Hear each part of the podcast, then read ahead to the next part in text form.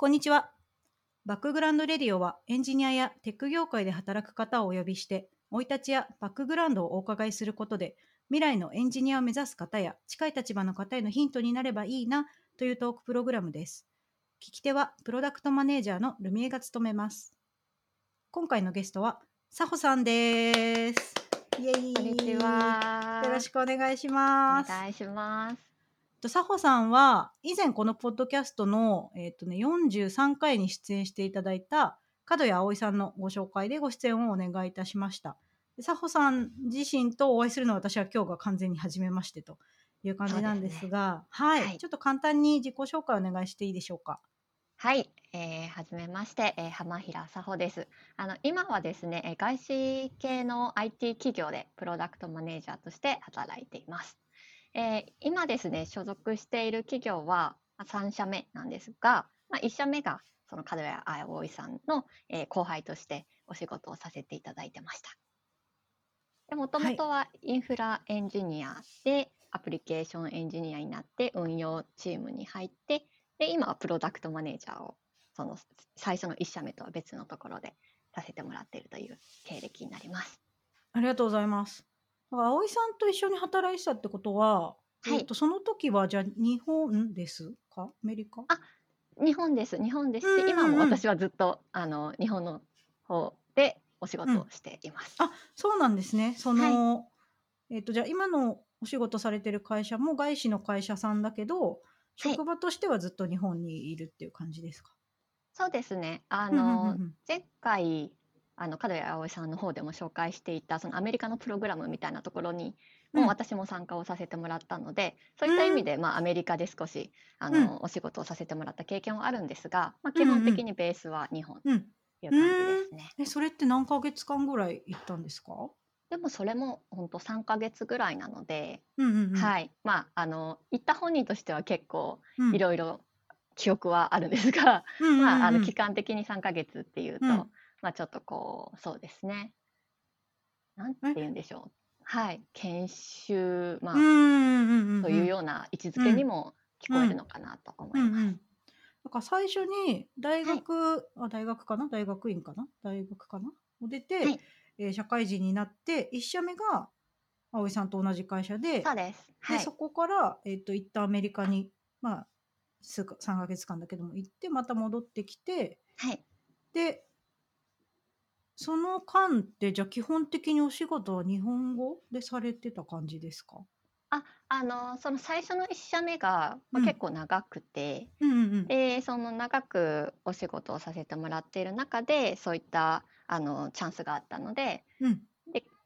あの葵さんの方がそういったチャレンジをしてるのを見て、かっこいいなって憧れて、うんうんうんうんうん私もちょっと頑張ってみたいなと思って、あうん。の手を挙げて。うん。っていう形でまあその4年ぐらい同じ仕事をしていた後に、そういったアメリカのチャンスを得て、でその後帰ってきてうん。でまあやっぱりこう帰ってくるといろいろとこう気になるところっていうのが、まうん。あ、出てきてでうん。ちょっと他のことにもチャレンジしてみようかなと思って先ほどのそのアプリケーションエンジニアとか運用とかっていうお仕事を経験させてもらってました。うーん。なるほど。そうすると,、はい、えっと今3社目っておっしゃってたと思うんですけどはい、2社目に行かれた時ははい。8年後？そうですね。大体それぐらいうんうんうんうんになりますね。なのでうん。まああの 3社目とは言ったんですがもともと2社目がその外資系で今うん。あのやっているような仕事をやっているうんうんうん。コンサルタントのあの会社さんでうん。でそこが買収されて自動的に3社目になったっていうそういうことですちょっねとはいあ面白い経緯で。理解しました。はいなるほどなるほど。だから実質働いてる人としては何も変わ何もっていうかまあ多少変わってるかもしれないけど、はい。あの別に同僚がすごく変わったとかではなく、そうですね、えー環境がすごい変わったっていうわけでもないんだけど社名だけは変わり、えー代表の人がもしかすると変わったりとかして そうるみたいなですねそういうはい。感じ、だけどはい日々の仕事がはい。急にドラスティックに変わるかっていうとそんなことはないみたいな。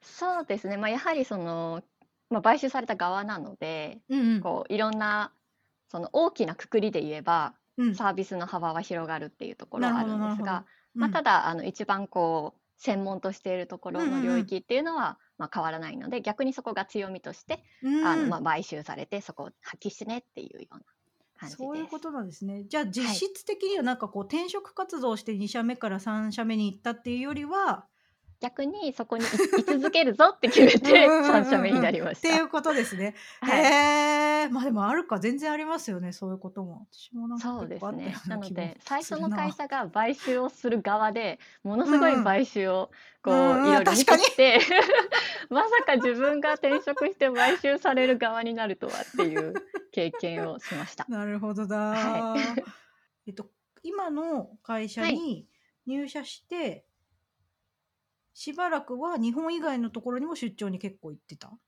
そうです。ていう。感じですか？あのそうですそうです。基本的にはすべて、うん。あのあの海外うんがうんうん。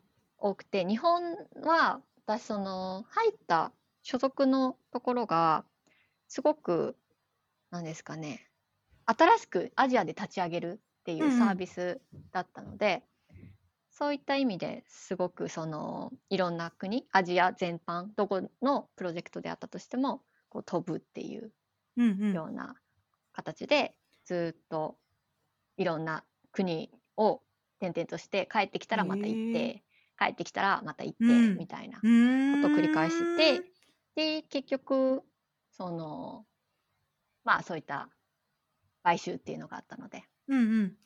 そうかだからコロナ前ははい。実際にその、まあ、例えばわかんないけどシンガポールとかマレーシアとかわからないですけど、アジアの国に行ってそこの国の、まあ、会社に訪問してはい。企業にお伺いしてはい。実際対面でお話ししながらこうまあなんだろそうう課題をですそうです。聞いたりとか。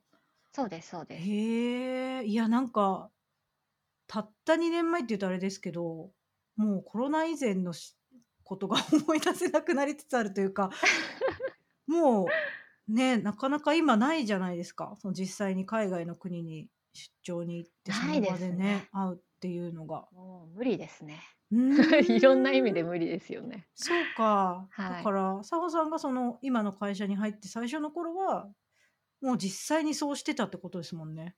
あしてました。いや今となっては不思議な感じすらするもんなそうなんですよ。買収されたことをきっかけに、まあそのアジアっていうのではなくて日本にフォーカスしましょうっていうふうにうん組織も変わったので、うんうんうんうん。まあそういった意味でも改めて、まあ日本のに足をあの置いて、もうここでっていう、うん。まあでももちろんその今までのやってたこともありますし、まあそういったその、何か気になることがあったらちょっと助けてって言って他の国の,、うんうん。うんあのメンバーとも交流するので、はい。いやー人脈があってよかったっていう。そうですよね。うん。確かに。ありがとうございます。そうすると、まあ、実質的にはその1社目から2社目に行く時が、はい。まあ言うてもえっ、となんだろうな、まあ、一応日本資本の会社多分英英語を使うこと多かったのかなって推測してるんですけど1社目から、そうですね。そうですね。で、そこからでもまあ2社目に行くときは、まあ外資だから、多分本当にベースの言語としては英語になるのかなって想像してるんですけど、まあ日本支社とはいえっていう感じそうとですね。それがあの面白くて、やはりうん。こう、お客さんはうん日本のお客さんなので、うん。あのまあ実際にそのハイアリングプロセスでも、まあ日本語がきちんと話せることっていうのが大事だよっていうふうに言われていて、まあうん。英語はできればいいけどねっていうふうに言われて、うんうん。まああの私も結構ドキドキしてたんですけど、まああの英語でお話しする機会もあったりして、まあそれでもっていうことであればと思って蓋を開けると、やっぱり本社の情報とか、なんだかんだこう他の国の同僚とこう会話をする必要性がすごくうん。あのあってで私うんうん。の上司は英語しか喋れないっていう、あのへあのイインドにいる方だったのであシンガポールですね。シンガポールにいる方だったので,、うんうんでそういう意味でこうなんか英語がないとかなり辛いなっていう状況にはなりまし そっか、じゃあ、た。はい。そこまで英語ばっかりじゃないですよって言われて入ったのに、いやいやいや、はい。毎日使うじゃんみたいな。まあやっぱりねっていう そりゃそうだみたいな。なるほどな、それはまあでも入る時にはそこはいのなんていうか、心理的障壁っていうかあの一応まあ日本資本の会社だったところから入るっていうところで、はいまあ一応ねそのうんうん英語をおそらく使うだろうとは思いつつも、まあいけるかなって思って行ってみたっていうのはなんかやっぱはい。り1社目で一応英語を結構やっていたみたいなこともあったりするんですかね？そうですね。むしろもうそれがないと、私の人生こうはなってなかったってういう、もうーん晴天の霹靂っていうぐらいの、うん。うん。うん。うん。あの出来事だったので、うん。うん。うん。あの人生英語だけは避けて生きていくと思っていたぐらい、英語がもう、もうそれはそれは、あの、避けていたものえだっそうなんたので、ですか？へえ。あの、TOEIC 最初に取った時に、あの、うんうん逆にこんな点数取れるなんてすごいねって言われる、え気あになるんだけどだったんですよ。聞いていいかな？あの、もう270とかっていう、もうよ それは初めて聞いたかもしんない。なっていう。マジで？すごい。あ、まあ、それはあの、入る前に、まあ、ちゃんとテストを受けて自分のスコアはいはいちゃんと教えてねって言われて、あの、その時は、あの、それでも、なんとか入社ができるギリギリのところだったっていうことなのかなと。はい。いや他がめっちゃ優秀だったっていうことな気もするけどすごいなそれは。いや結構衝撃だった今。衝撃でしたね。あの、私も衝撃です。それでもあれじゃはない？なんかもうマークシート1個ずつ途中からずれちゃったとか そういう。もうそのレベルですよね。あの、そんなつもりは一切なかったので。だってマークシートってはい。何択だっけ、あまあでも最大5択ぐらいあるのか。そうかそうすると 確率がねでも、でも、それでも、この、この、あの、これだけの点数を取れるのは、なかなか、あの、難しいよって言われたんですよ。その時に、逆に。逆 に。すげえ、なので、いやもうー本当すごいに、な基本全部人生の中で英語が通るところは、もう最低限のところで、あの、すべて選択しなくていいタイミングは全部してなくて、もう主語とか述語とかもう本当にあのその単語は知ってる主語述語っていう、SVO みたいな。そうですね。やべえそすごいんれはです。めちゃくちゃなんか勇気を与えるあと私めっちゃ今勇気をもらったんです本当ですか？私今英語学習で本当にヒーヒー言ってるところなのでそうなんです、ね。いや TOEIC 200点台はいからでも外資に就職できたはすごいなんか あの情報商材のキャッチコピーのようにすごいですね。ぜいひ。いや半端ないその勉強法を知りたいですよね。やーもうでも本当にあの結構その同期の中でもすごく大変なメンバーと、まあうんまあ。あの英語はまあまあ一つのあの科目としてやってたよっていう、まあ、そういったすごいギャップがあってで私はもう本当に英語なんてなければいいのにって思い 込んでたあの側だったのでそこでこうすごく仲良くなるというかあのそのメンバーが、まあうん。招集されてーどういうことだっていうことで、いろいろあの会社の方もサポートをしてくれて。うんうんうん。まあ、ただ、そうですね、まず最初は英語が嫌いから、なんとかこう、まあ、好きっていうほどにこういきなりジャンプはできないんですけど、うんうん。もうなんか、瞑想のように、英語、英語は悪いものじゃないというか、英語ができる なんかことはいいことだみたいなところからのこの気持ちのマインドから結構や気りますね。持ちの問題からまず解決しよう。そうなんですよ。あのそういうこうやらなやらなければならないのはもちろんそうなんですけどやっぱりこうモチベーションがないとなかなかその先とかも進まないので、うんうんまあ、そういう時にこう一生懸命例えば私ディズニーとか、うんあの好きだったので今までそんなこと考えてなかったけど全部字幕で見るようにしようとか。あのニュースとかもこう NHK とかでもこう英語に変えられたりするものはもう英語にしようとかっていうもうありとあらゆる手段を使ってで会社のあのすごく寛大なサポートもうんうんいただいて、でそういったこうなんですかねもう本当に心が病むぐらいの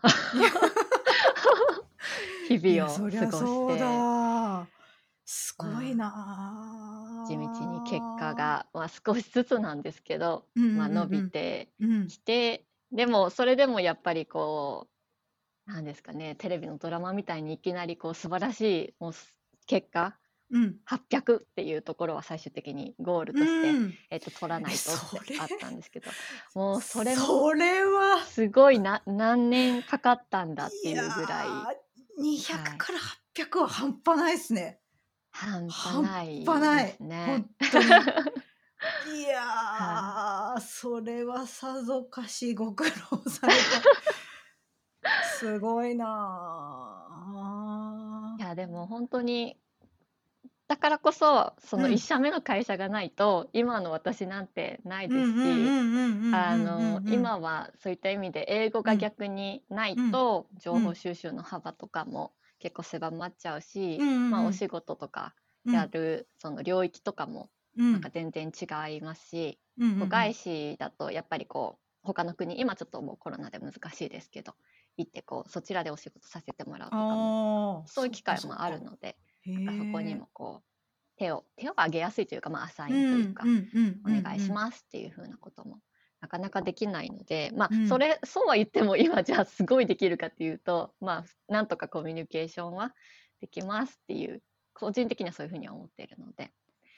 いやーそれはすごいなそうするとじゃあその最初のまあ葵さんと同じくあの、はい。アメリカに何ヶ月か行かれたっていう時も自分で行きますって行く、その最初の入社した段階から考えたらめちゃくちゃ進歩してますよね。そうですね、まあ、ただなんかもう最初の時は本当悲惨だったんですけどうんうん。なんか個人的に、まあ、そもそもそういう英語があるっていうことを分かって入社してる時点からうんうん。なんか自分の中でこうチャンスがあるのにそのチャンスを取りに行かないっうん。ていうのはもったいないことだっていうこう気持ちがあってうんうんえうん。どんなに辛くても逆にそんなこう手を挙げてうん。あのチャレンジができるみたいなことって、まあ、そそんな簡単にはできないですし、うんうんうんまあ、それは当然その私がもともといた上司の方も、まあ、行ってきていいよって言ってくれる環境でもありましたし、あの選ばれる人もそんなすっごい人数ではない中で、こうそうですねチャンスをもらえるっていう、うんうんうんその第一歩だったので、うんまあ、できるんだったらやってみたいっていう感じでしたね。素晴らしいです。なんだろうそのなんかチャレンジ精神みたいなのがすごいですね。そうですねなんかチャレンジをしていかないと自分の幅が広がらないっていう、こうずっとそのマインドで結構突っ走っていっ ていたので、うんうんうんうん。あのそうですね。なので最初の あの、まあ、面接みたいなのがあるんですけどその行っても、あのいいいですよっていう、うんうん。その選別ですかね。うんうんうん。その時の私の英語は、まああの想定通りの悲惨なものだったんですけどなんか笑顔でなんかやる気はあるっていう。おなんかそのコミュニケーション力に あの期待をした。もうそれだけっていう。すごい。素晴らしいな。そうですね。でなんかその後そこにアメリカに行くまで英語のその研修みたいなそのなんですか、うんうんうん。をさせてもらうそういう人たち向けのあの教室みたいなのを、うん。あ用意してくれてそこでもうんあのまずいけど英語のすあのこ言葉的にはちょっと尻滅裂だけどサホの笑顔はいい。それは全世界共通だからっていうふうにめちゃめちゃ めちゃめちゃ褒められてブ、うんようんうん。しこれでいこうみたいな。すげえい。やでも結局そうかもしんない。そういうことなような気もする。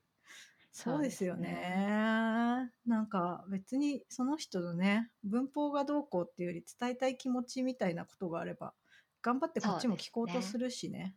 ん。そうですね。相手が他の国の人だったとしても。そうなんです。最初はなので、そういった意味でもうがむしゃらでしたね。うーん。いや佐穂さんのそのなんかガッツというかチャレンジ精神みたいのって、はい。なんかスポーツとかやってたんですか？スポーツも英語ぐらい苦手で、もうあの体育会系というものには程遠いんですが、はい。まあでもそうですね。多分あの、コアのコアは、うん。自信がないっていう多分ところから来ていて、うーん。うんうんうん。なんか、こう、なんですかね、すごく理想が高いっていううん。風に言えるのかもしれないんですけど、なんかうんうん。こうなりたいっていう、うん。なんかその、自分はこういう風になっていたいけれども、今私はここなんだっていうそのギャップうに。自分の中でもなんでだろうって悩んでしまっているそのところが、いや、なんかいろんなことに挑戦をして自分を磨いていかないと、うんうんうんあの、うん。いけないんだっていう、うそういっ。たところからなのかなとうん。思いましたね。なるほど。そうするとじゃあ子供の時とかはどっちかってはい。いうとインドア派な感じですか？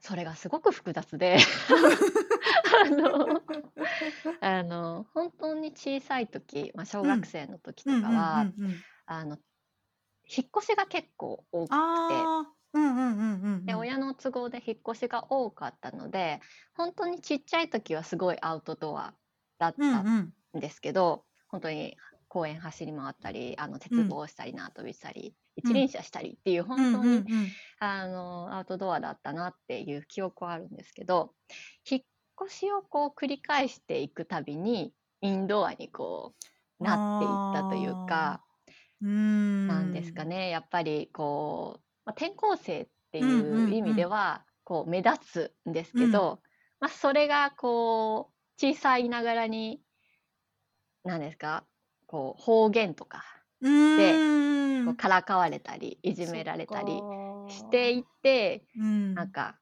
もう完全にインドアってういう。性格に変わってったのかなってちょっと改めて感じるところはありど。ますね。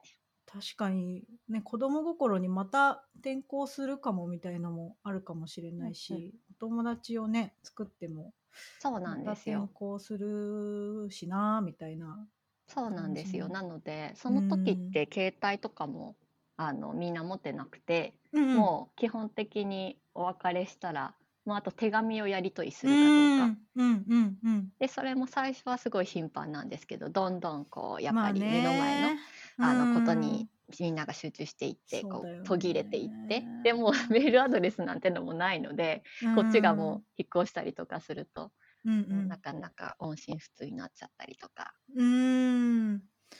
確かにな。SNS とかもね、今みたいにないですもんそうね。なんですよ。で、今にん。なって、その小学校の時の友うん。SNS で偶然う見つけ。て、うんうん。すごいもう懐かしいっていうのはあうるんですけど、ん。やっぱり、まあ、結婚して名字変わってたりとか。いろいろこう、そんな偶然に なかなか会えることもなくて、うん。まあ、そうですね。やっぱり、こう、地元でずっと一緒にいるっていう、そういう友達に憧れてた時期もありましたね。ん、なるほどな。そうすると、その時ってお家にゲーム機とかありました？そうですね。引っ越し繰り返してたそうですね、でも確かにありましたね。父が突うん。然買ってくる系の あの、話はありましたね。うん、なんはい。だろう、ゲーム機、据え置き系ですか？えっと、最初に持って帰ってきてくれたのはスーファミだったと思います。おお。あ、じゃ、結なんか構小さくないではい。すか？その時ってサホさん。いや、でも、なんかスーファミ買ってきてくれた記憶はあるんですけど、あ、私あんまりうん。プレイした記憶なくて。ふーん。なんか、お父さんがやって弟がたのかな？ゲームしてたの。かなってうんうんう。いうん感じでしたね。で、そんなにスーファミにハマったっていう感じではない？は、ないですね。まあ、うんうん。なんか、ゴミが溜まって、それをフーフーするみたいな 記憶はありますけど、なんかそんなにめちゃめちゃハマったみたいな記う憶はないん。ですね。パソコンはお家にありました？パソコンも父うん。が突然買ってきたというか、なんか仕事で使ってるやうつを家にん。持って帰ってきたみたいなのはありましたね。それはもう小学校の時ですか？ああ、でもどうなんですか、小学、中学うんうん。ぐらいに、そうですね、家に、なんか父のパソコンとして存在しうていて、ん。うんうん。で、まあ、なんか、父がいつもだいたい突然何かを買ってくるので、あのそれをまあ、夢中でうん。家族とやったっていうのはありましたね。うーん。そうすると、あ、じゃあパソコン自体は触っても良かったって感じです？そうですねお父さんのだけど。うーん、はいそこでゲームとかやりました？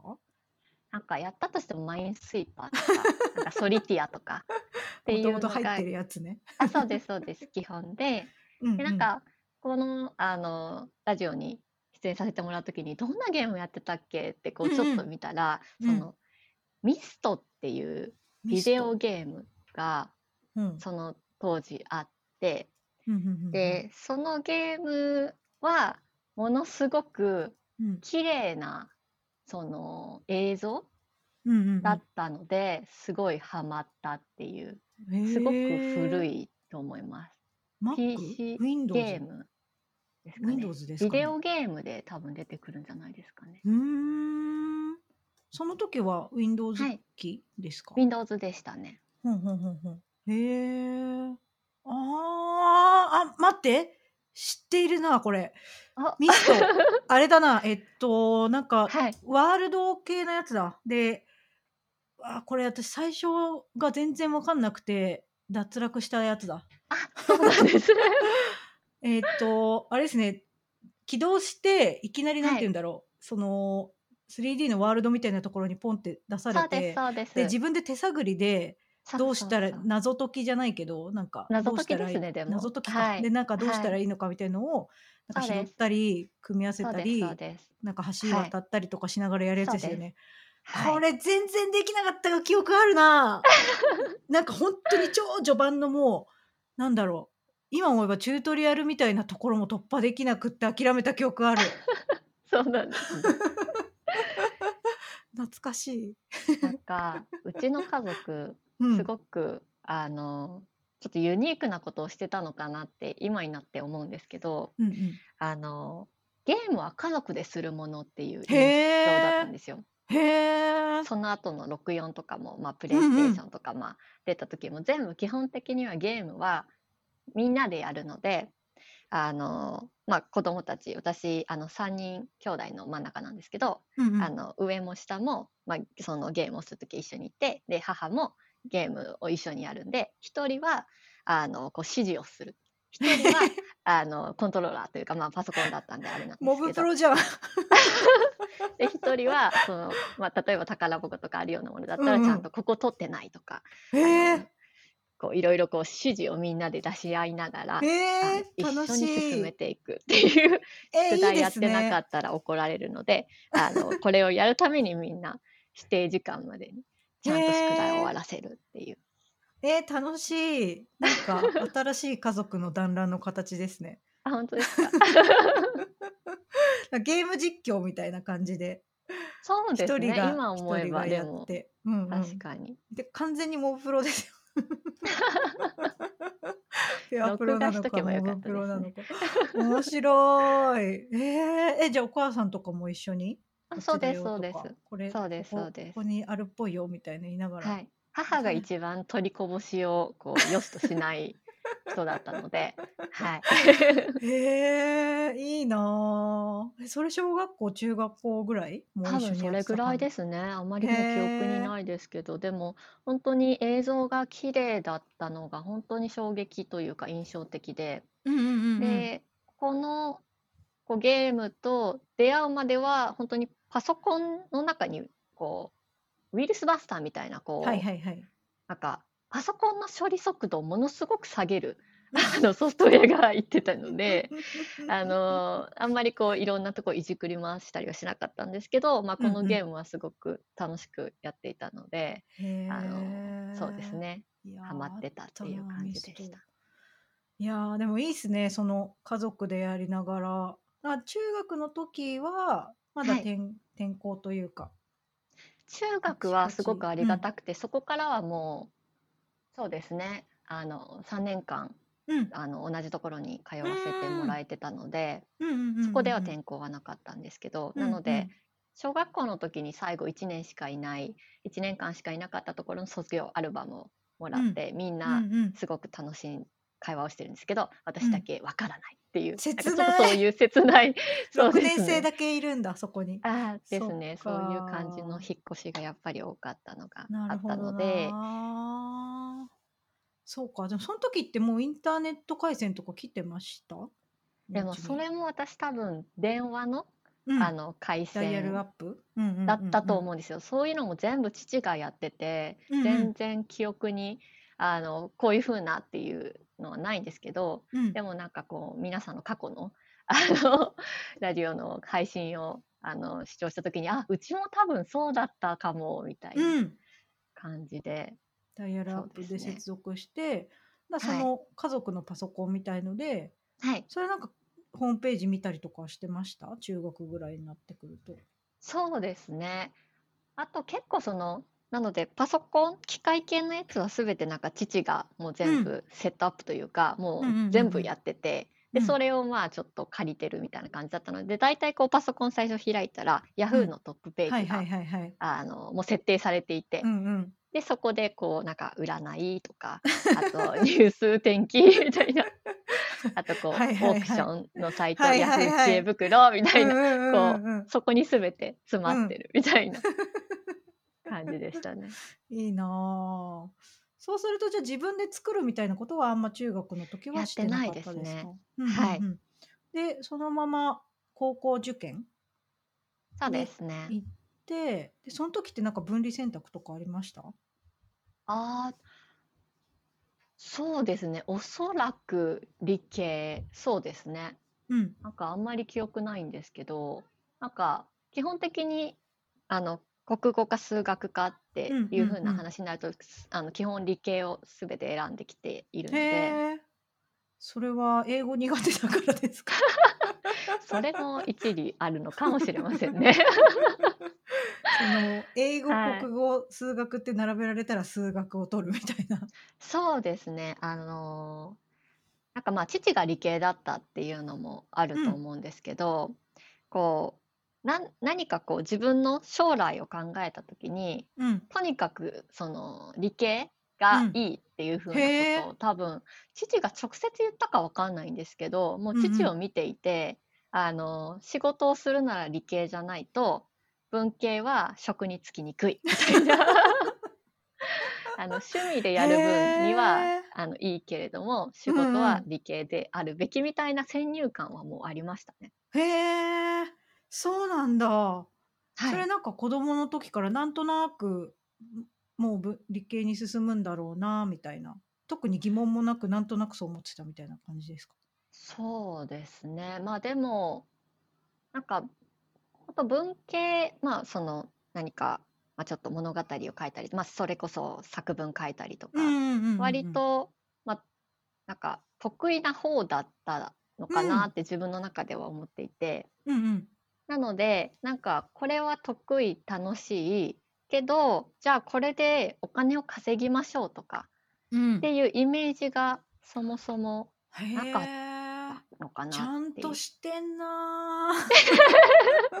いやなんかこう普通普通って言ったらあれはい。ですけど、いや子供の考えだと、いやこれ私だけかわかんないですけど、好きな好きなものでそのままじゃあこれ選択みたいな感じに にしてたなと。思うと、そこでちゃんと将来、まあ、食いっぱぐれないためにというか、理系を戦略的に選択しようっていうのは結構しっかりしてるなって思いました。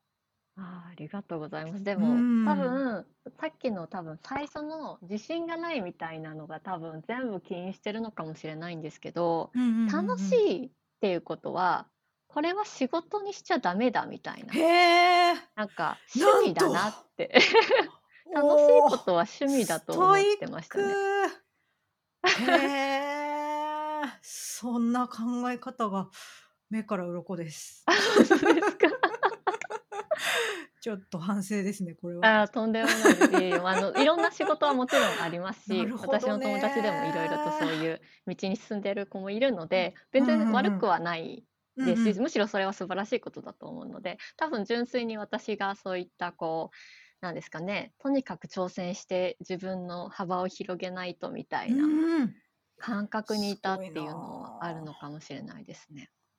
いやー、でもそこでちゃんとその選択につなげてるというか、まあ、進路の選択とか、まあ、勉強とはい。かもそうだし、仕事もそうだし、ちゃんと実行してるのが半端ないですね。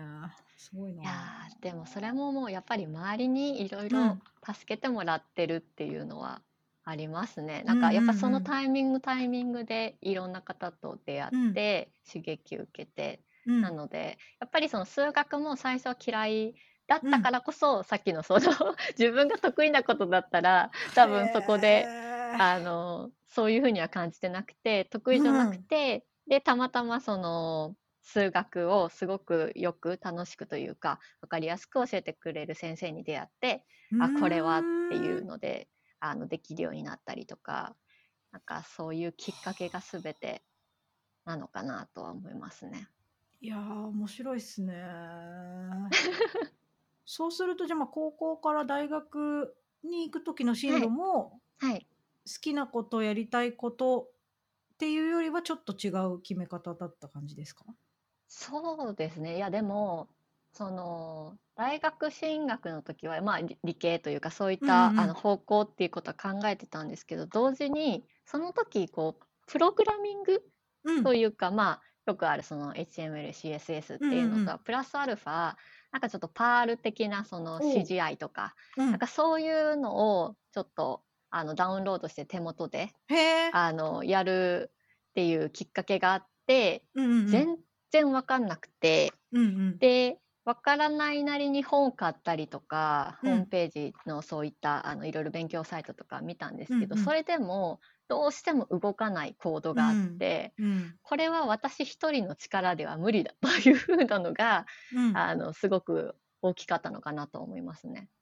え、それでで解はい。決するためにってこ大学をあ、選んだそうですそうです。もう、あの、こえ！れ、こういう領域は、うん。あの、一人で、まあ、それこその趣味とかみたいなところで、うん。あの、閉じなんですかね、そこではおそこで終わらせたらわからないままだなと思って。うん。で、ちゃんと分かりたい。で、しかもそれは理系の道だし、それうは手に職と。して、あの、やっていけるっていう風に思ったのでへえ。はい。え、じゃあ専攻としては、はい。えっと、学部とか専攻だあ、とどういう？情報工学でした。はあ。え、その高校の時に、ま、はい。CGI とかではい。なんか動かそうとしたのは、何をやりたかったみたいなの覚えてます？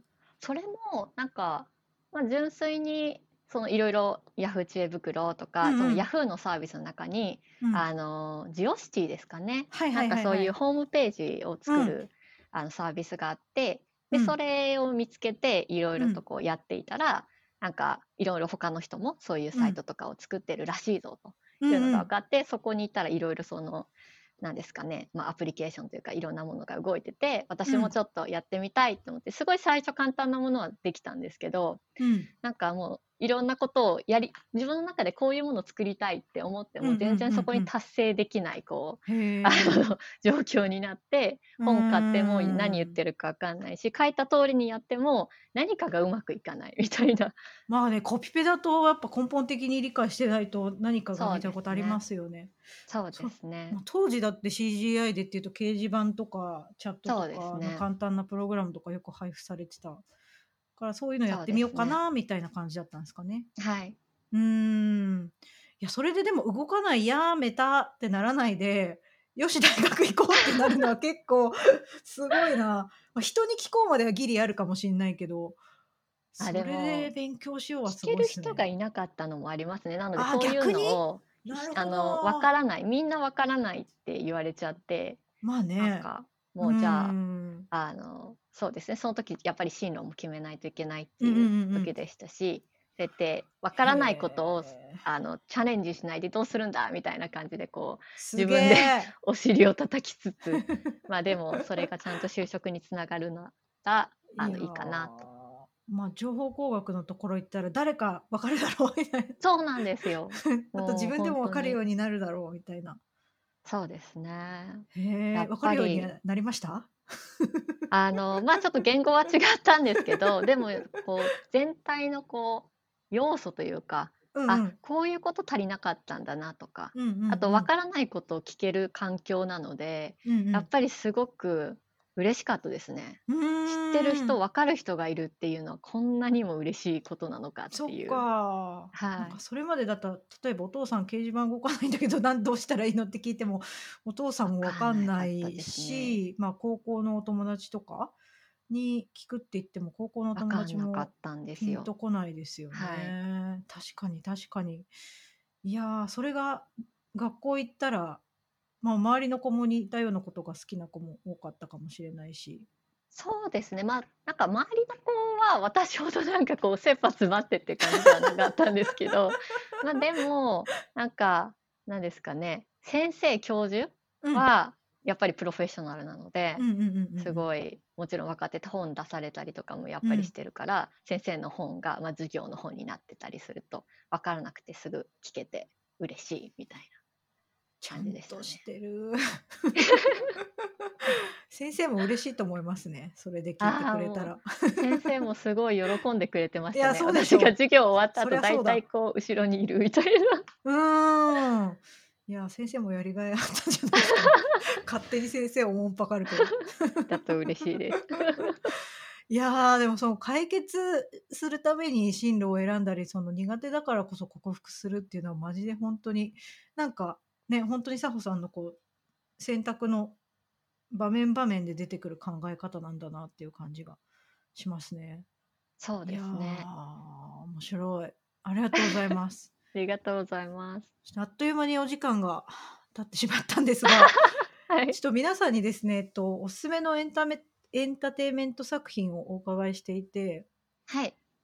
えっと、今のところサホさんのお話の中にあんまりエンタメ作品要素が 出てこなかったけど、ね。何が 何かおすすめのものなどありますでしょうか？はい。あの、私、今 YouTube がすごく好うん。きで、うんうん。その中でも私、あの、すごく犬が好きなんですよ。よくあるあるだと思うんですけど。うんうん。で、その、あの、犬は犬でも、もともと私実家に保護犬を飼っていて。なのでそういう境遇の、うん。あの、子にすごく興味があって、うんうん。で、まあ、あの、実家にいた子はもう他界しちゃったんですけど、うん。そういったその保護犬活動をしているチャンネルで、あの、うん。こゆきチャンネルっていうのがあっ。て、うんうで、あん。の、いろんな子を預かっては、ま、卒業させてっていう風なチャンネルで、ま、心も温まりますし、ま、ちょっうん。とやっぱり自分の愛犬のことを思い出したりとかうんっていうので、すごいあの、癒されたい時は見てますね。あ、じゃあ1匹の犬のチャンネルじゃないんですね。あ、そうですね。えっと、飼い。主さんは今2匹を、あの、うん。飼ってはいるんですけど、ま、でもそのうちの1匹はもともと保護犬でしたし、ま、他にもどんどん、あの、ま、どうしても、あの、タイムリミットが近い子を預かってとかってういうので、ま、今はーん。わちゃわちゃしてたちょうどタイミングだったんですけど、ま、その時その時でいろんうな子がいるっていう。感じですね。そっかそっか、だから里親にもらわれていく子とかもいたりするんですかね？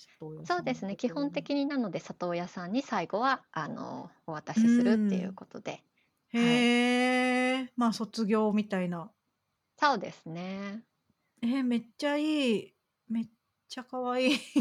すごく可愛いですし、たまこの方の。そのう編集ん。センスがすごくて、うんうん。あの、音楽もそうですけど、そのコメントもすごく、あの、面白いというか、うんうん。ほかほかするというか、へなので、あえ。の、ほんとに疲れた時とかも、ちょっとこう見たりとかして癒されたり、あの、犬飼えないんですよ、賃貸なので今、ずっああ、と。そっかそっか、はい。はい。なのうんで、ま、うん。飼いたいけど飼えないけど、ま、こういう、あの、可愛い動画というか、うんうん。素敵な動画を見て癒されるっていうルーティンですね。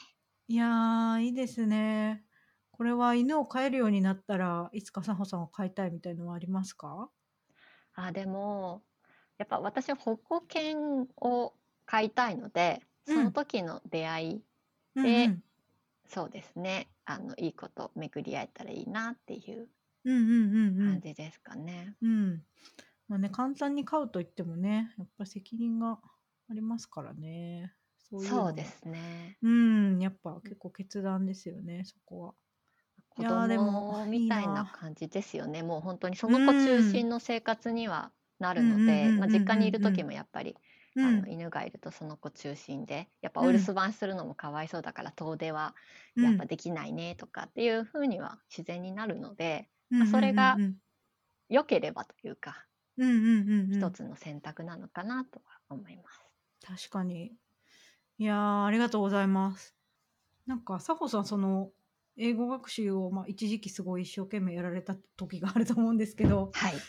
なんかドラマとかはい。映画とかそういうもので、なんか勉強したものとかあったりします？あるいは洋楽とか。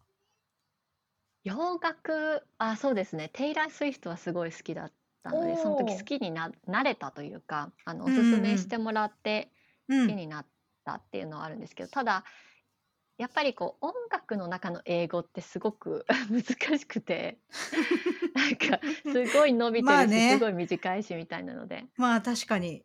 あの、そうですね。歌詞だから、ま、日本語ではい。もそうだけど、やっぱ歌だから、そんなに、なんていうか、正しい英語かっていうとみたいなことそうですはありますね。よね。ただ、まあ、あの。ちょっとこう英語の耳に慣れてあ、耳が英語に慣れてくると、少しうんうん。ずつこう分かるところが増えてくうんるみたいなのあるんうんうんですけど、うん。うま、ん。とはいえ、その英語の勉強ほどになるかと言われると、ちょっとそこは違うかな。それこそディズニーの歌とかの方が綺麗な英語を発音してくれるので、ああ、そうか子供の。はい、確かに。ようにもなりますし、そっちの方が多かったのかなとは思いますね。うん、確かにディズニーの映画を、吹き替えじゃなくて字幕でなんかちゃんと見るみたいのすると、ね、なんか、まあ、変な言葉あんま出てこないだろうし。そうですね。それは結構いいかもしれないですね。あと、その時の一番嬉しかったことは、まあ、うん。ディズニーが好きだと、やっぱディズニーランドも好きうん。だったんですけど、そのうん。時も。うん。あの、プリンセスと会話ができるっていうえ？あの、英語で。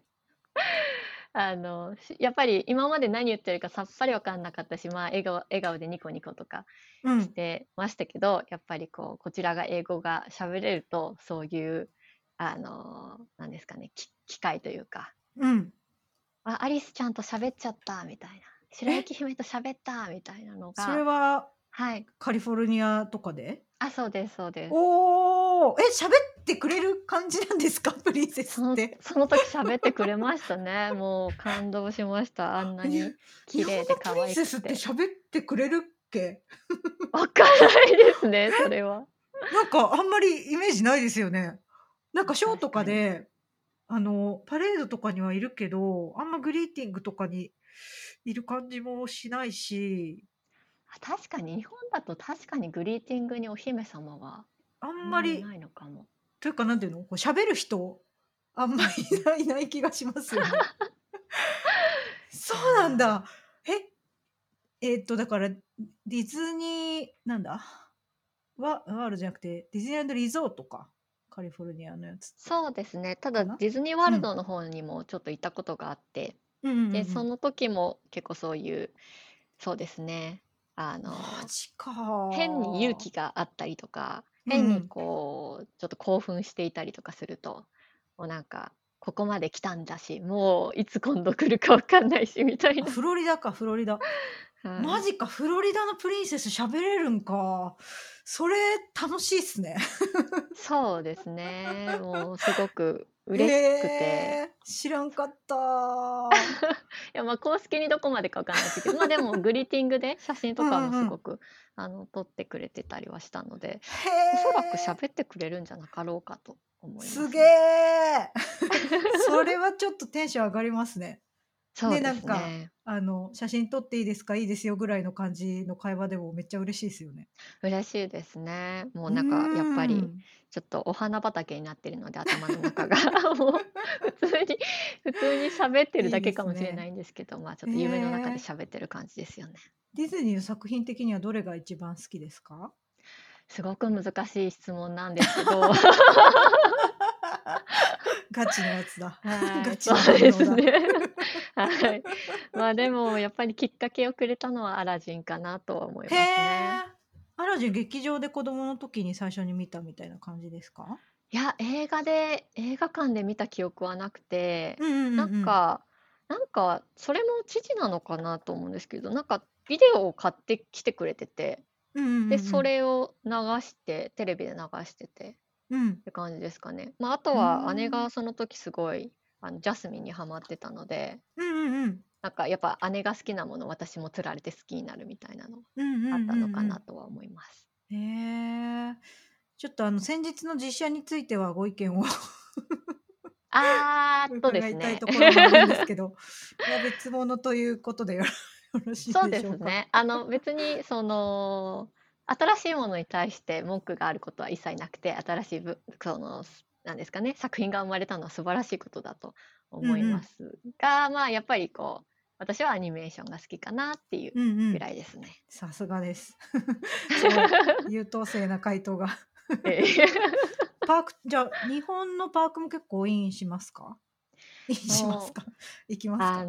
パークイン。の、好きなんですけど、なんかうんう。なんかなか行けてはないですね。その、ほんとにそれやり出すと、もう。うそっちに全ての人生流れちゃうかなと思うので、あのあの仕事でずっと行けなかった時は代わりにつむつむを買っていたっていう。はい、ま、そっか。500円ぐらいで、はい。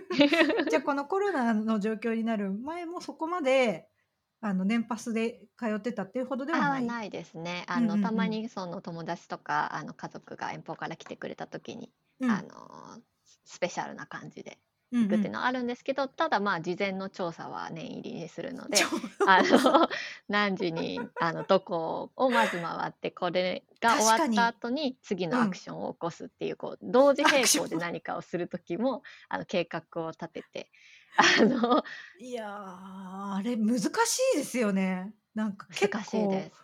作戦立てないとあ、今ファストパスってなくなったんだっあ、け？あれもあると思いまありすよ、まだ。ますかね？はい。その結構システムが、あの、またこのコロナで色々変わったりとかそうですもあるあね。るみたいだし、はい。とかね、なんか混雑具合もだいぶ違うらしいとか、そうですね。なうので、まあ、ん。正直ちょっとコロナになってから、逆にそのチケット持ってたんですけど、うん。それがちょっと有効期限というか、色々こう、うんうん返金の手。続きみたいな形で、まあ、ちょっと今はおちあの、落ち着くまでうんうん。どうかなっていうぐらいね。なんですけど。確かに。じゃあ、コンま、テンツとグッズですね。はい。そうですね。あの、気持ちはそこにあるので。いはい。や、でもそれもしかして、そのアメリカに研修行かれた時も、あ、そのタはい。イミングですか？フロリダ行ったのは。えっと、それとはまた別うんうん。でしたね。旅ただ、あの？そその。フロリダに行っうん。たのもちょっと仕事の関係で、で。その思い出があって、そうのアメリんうん。カの、あの、3ヶ月だったので、ま、そこはうんうん。繋がってるというか、うあの、ん。やっぱり、あの、そうですね、オレンジカウンティの方に行くっていう、あの、機会があった時には、絶うん。対に行くぞっていう 強い思いはありましたね。そっか。はい。じゃあ、ザホさんの場合は、その、ま、オレンジカウンティにっていうか、まあ、フロリダの ディズニーワールドっていうのは結構重要なスポットだったかもしれない。そうですね。でもほんとそこで、またその英語というものに対しての価値観というか、うんうんあの、あ、うんうん。なんですかね、その、自分にとってうん。すごく重要な、うん。あの、ものの一つっていうことを改めてうん。感じましたね。いや、ありがとうございます。そうか、でも最初は苦手だった英語も、ま、その仕事もあって、はい。頑張って勉強して、で、フロリダに行って、そしたらプリンセスとも喋れてはい。最高ですね。で、それもあったから、じゃあまた研修ってなった時に、チャレンジできるかもって思って手を挙げたみたいなこともあったかもしれないと思うとはい。プリンセスに感謝かもしれないですね。そうですね。あの、いつも優しく微笑みかけてくれるっていう どんな時も。あの、今の女。性のプリンセス強いですしね、基本的に。うんはい。うん。意識的に多分そうされてますよね、きっそうでとね。すね。うんうん。なんかそういうのもでも勇気が出るっていうか、ね、そうですいっぱい。いろんなこと考えながら女性像も変えていってるのかなっていう感じしますもんね。はい。いや、ありがとうございます。ありがとうございます。はい。ちょっとなんか語り残したこととか、宣伝しておきたいこととか、あの、補足しておきたいこととかありますか？そうですね。ま、ああの、皆さん、その Japanese Women in Computing の、あの、フェイスブックグループの話もされているので、あの、私もそのただの一メンバーでいつも素晴らしいこういろんなあの情報をキャッチできる場として利用しているのでぜひぜひそういったあの場を使ってこう人脈を広げるっていうのはすごくおすすめかなと思いますしそのちょっと私がところどころでこうコンサルででもプロダクトマネージャーでっていう風なお話をさせてもらっていたんですけどなんかコンサルっていう単語でこう苦手意識を持つのはすごくもったいない業界というかお仕事なのかなって思うのでなんかそういうあのもし興味があったりとかどういうことなんだろうってことがあれば私の方に DM とかしてもらってちょっと世界が広がるとあの面白いのかなと思うのでそういったお話もお待ちしてます。はい、ありがとうございます。バックグラウンドレディオに出演したい、またはこういう人に出演してほしいというご意見がある方は、ぜひ Twitter やウェブサイトまでご意見をお送りください。お使いのポッドキャストアプリなどで登録していただけると、次回の更新情報を受け取りやすいので、ぜひお試しください。それではまた次回収録でお会いできたら嬉しいです。さよなら